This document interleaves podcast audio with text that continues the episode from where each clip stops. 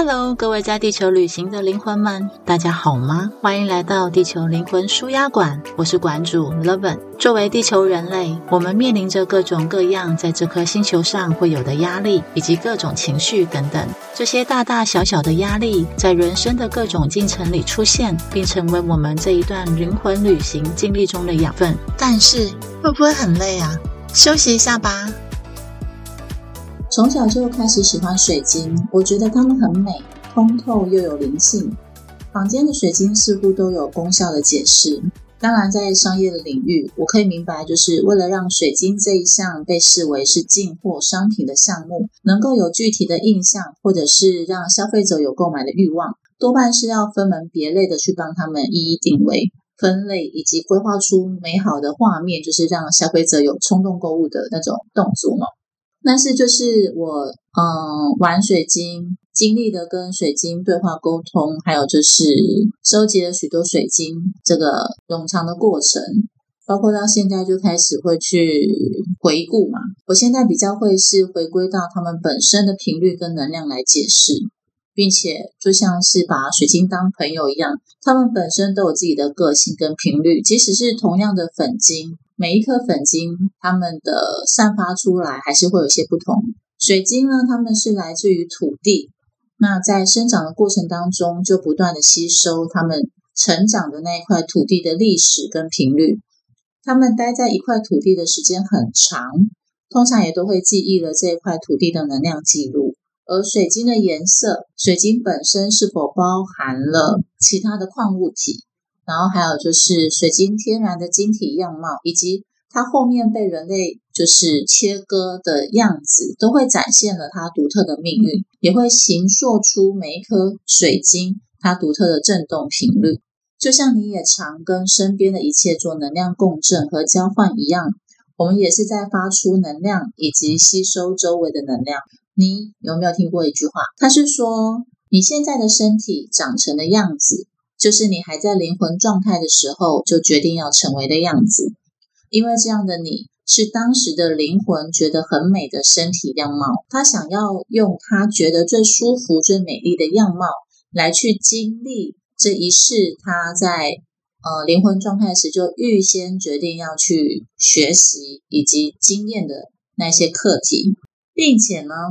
他就是想要依照你目前独一无二的这一个。身体的样貌在地球上展现，让所有的有缘人因此认出你，认出你不是认识哦。我在听到这句话的当下还没有觉得什么，但是当我更多的认识水晶，开始跟水晶沟通，并且曾经有一段不长不短的时间，借由帮水晶寻找伙伴这样的活动过程里，我发现我被水晶教导很多，包括了无条件的爱自己这件事情。每一颗水晶，他们似乎都知道自己即将要透过我跟什么样子的人类伙伴相遇，也就是会来跟我相遇的水晶本身就已经知道我可能只是过客，也就是我也就是透过跟他们沟通才知道，原来他们是有伙伴的约定的，然后那个伙伴大概是长什么样子，大概是在什么样的时间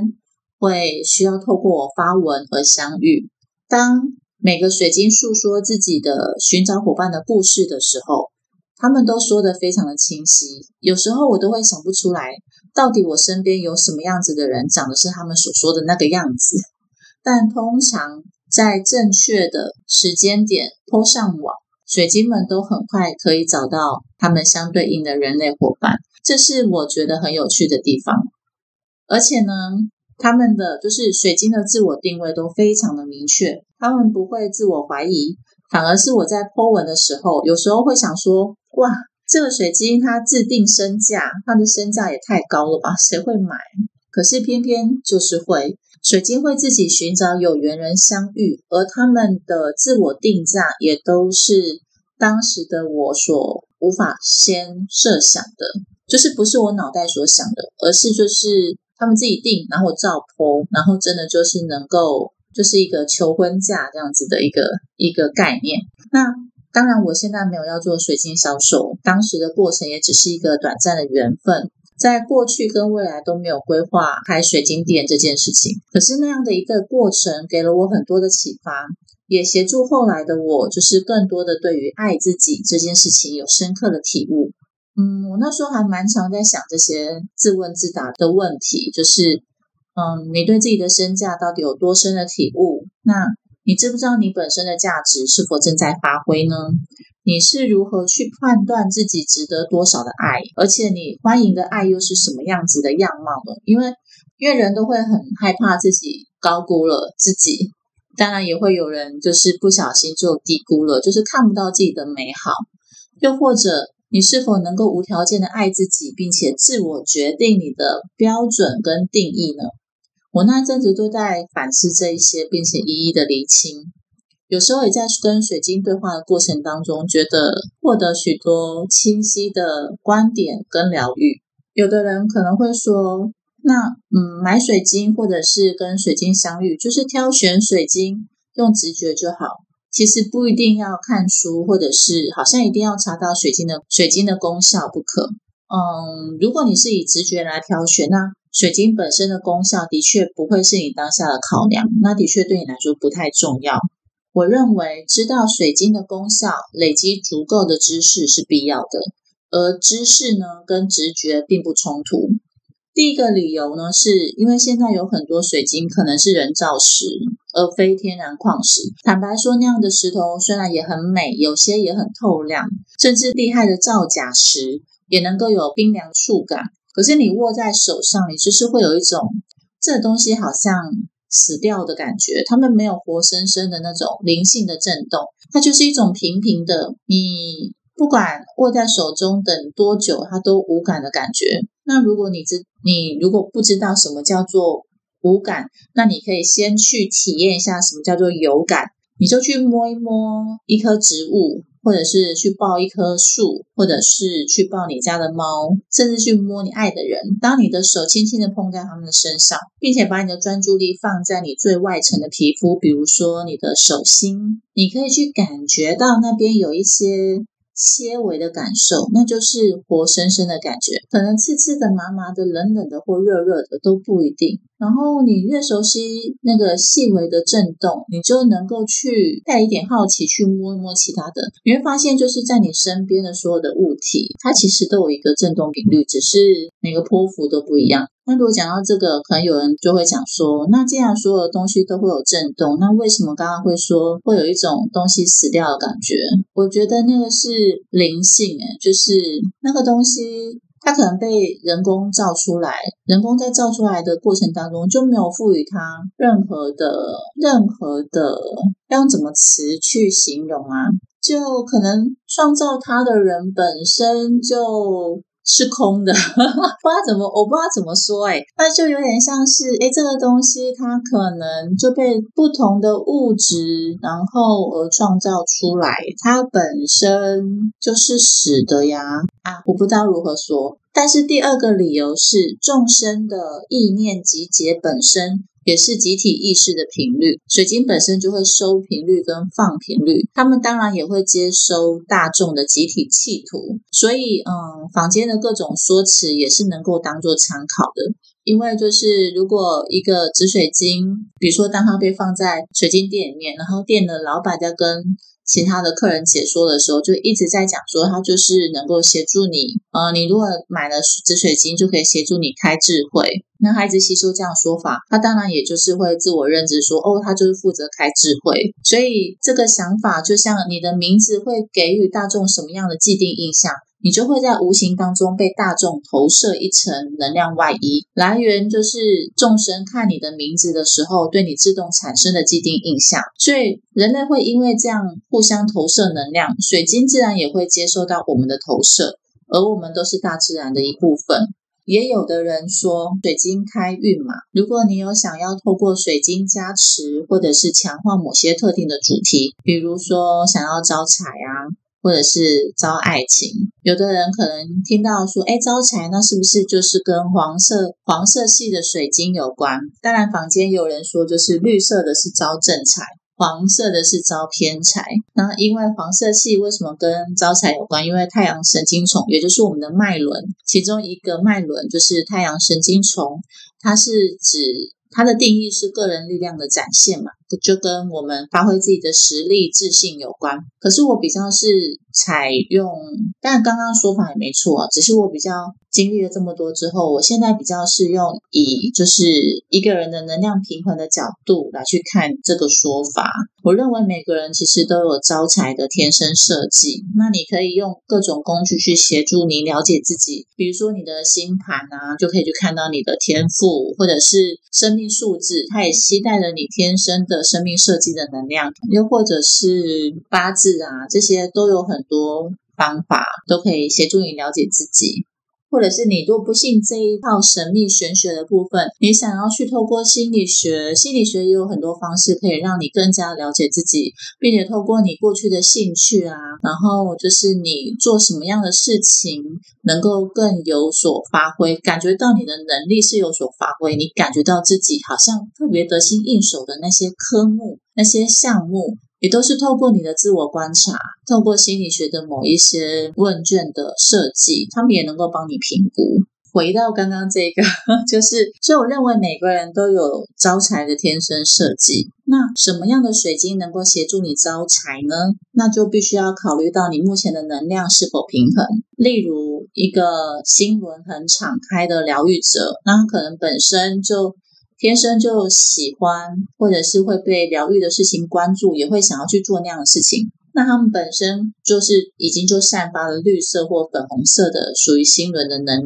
的颜色嘛？他们可能就会需要一些黄色，需要佩戴一些黄色或是黑色的晶石，来协助他们适当的表达出他们的界限。以及清理他们在咨商或者是咨询的过程当中所沾染到了对方的所抛出来的议题，或者是一些不太舒服的频率。那这个过程，当他佩戴黄色跟黑色的时候，黑色的水晶或许就能够协助他们自我维护。所以每个水晶，你要说它有招财的能力，我觉得就看你怎么用，就是端看你缺的是什么，以及你够不够了解自己。如果你常常有表达。不被接纳的状况，较难以找到并且发挥自信，或者是也不容易赢得他人尊重。你有这种感觉的话，那你得先知道你自己的状态是起因是什么，才好运用水晶的频率让他们协助你。意思就是，这就像是交朋友，你如果缺乏的是强大的意志力，那你就去寻找具有强大意志力的朋友，亲近他们。让你们在亲近的过程中，慢慢的你们彼此能量交融，然后在过程中就因此而逐渐的学会意志力强大的感觉是什么。那这就是佩戴水晶的意义。当然没有什么目的的，就只是喜欢水晶的美丽，那当然更好。因为广交善缘的人总是被宇宙喜欢的。而你也可以去观察自己，你最近被什么颜色的水晶吸引？那也可以是开启。你跟自己对话，或者是贴近自我了解的方式。然后，有的人也会说，刚刚讲说招爱情嘛，就会一直不停的佩戴粉晶，因为什么？粉晶是爱的能量。嗯，我只能说粉晶非常的友善。所以，如果你本身已经桃花朵朵开，又或者是你是那种常在散发亲和力的人。或许你就不适合再佩戴粉晶，因为过多的同值的能量可能会让你失去能量平衡的优势。比如说，当你过于亲和，你可能就会增加你烂桃花的机会啊。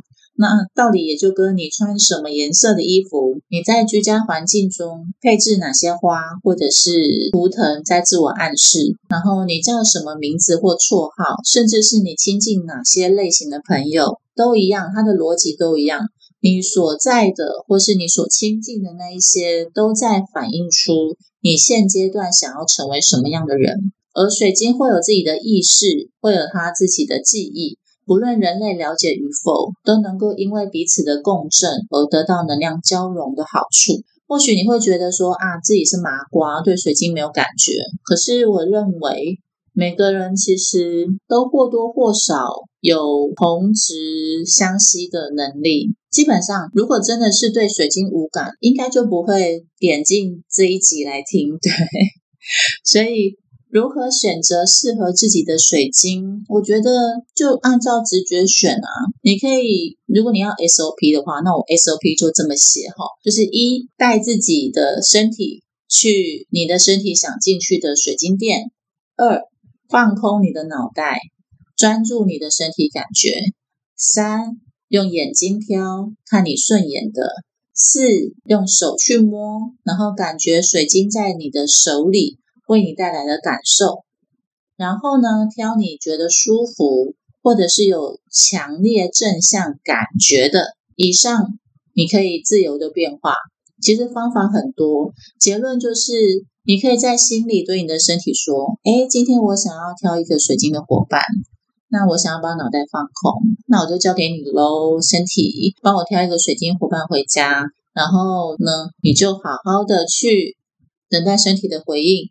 看看你被什么样的水晶吸引，那一颗就是了。再来，我们讲水晶净化的方式。水晶净化方式有很多，你可以用太阳日照法，或者是让它去晒月亮，或者是用流动的水清洗，甚至用冰箱冰镇一个晚上也行。熏香法也可以，但注意哦，就是有些水晶因为它晶体的成分，它是不能碰到水的。有的水晶它碰到水，它可能会对水晶本身有所损害，因为它晶体跟那个 H2O 水的方程式，然后融合之后会解体，又或者是它的本身成分跟水成分共同运作会释出毒素，造成水中毒，或者是海盐都可以。就是网络上有很多方式，你可以好好的研究看看。而有些水晶呢，它是不能够晒太阳的，当它日晒过度的时候会变色。水晶在净化之前，请你先注意一下水晶的晶体结构是什么成分。如果不了解的话，去问一下水晶的卖家，毕竟他会比你懂，他可能玩的比你久，所以他会明白。然后，嗯，现在已经有水晶的人呢，请赶快看一看你的水晶伙伴目前的状态，看他们现在有没有变得更加漂亮、更亮啊，或者是有没有长出代表愉悦和希望的彩虹呢？当，这个水晶它吸收了很多快乐的。能量，它里面是会有彩虹的哦。好好的对待他们，他们也会反过来善待你。最后，最后来讲个回忆，在你人生当中，第一颗水晶是什么呢？我的第一颗水晶，我还记得它是紫黄金。我当时呢，非常的喜欢它，它是我生命中第一颗水晶。它陪伴我度过各种大大小小的考试，也陪伴我度过青少年成长时期的各种迷惘。我几乎只要心情不好，或者是有心事在反思的时候，都会跟他诉说。然后呢，我在背课文，或者是有些呃学科的东西不是很够很能够理解的时候，我都会把它就贴在我的 两眼之间，就是我的眉心轮，然后请他帮我输入记忆。真的，我那时候就是把它当做是我最好最好的朋友这样子，在在沟通，在聊天，对，在连接。那他现在已经不在了，对，他在我大学时期某一天，我单独待在宿舍的时候，他就用破碎断掉的方式来提醒我那一阵子那个宿舍的某一些状况，那又是另外一个故事。反正我当时就因为被提醒嘛，我就。请在台北的家人帮我去新天宫问一下，然后也做了一些处理，所以就就好了。不知道你们跟水晶之间是不是有类似的那种，好像帮你挡煞或者挡意外的事情？Anyway，我觉得水晶是很好的朋友。如果你身边有一些或者是不少这些朋友，欢迎你好好的珍惜，相遇都是有缘分的。然后你也可以看一看，他们多半是什么样的颜色，为你提供什么样子的频率，你们可以是一个什么样的连接，都可以好好的去交流看看。嗯，如果有什么想要问的，或者是有什么想要回应的，欢迎留言告诉我，我很喜欢收听到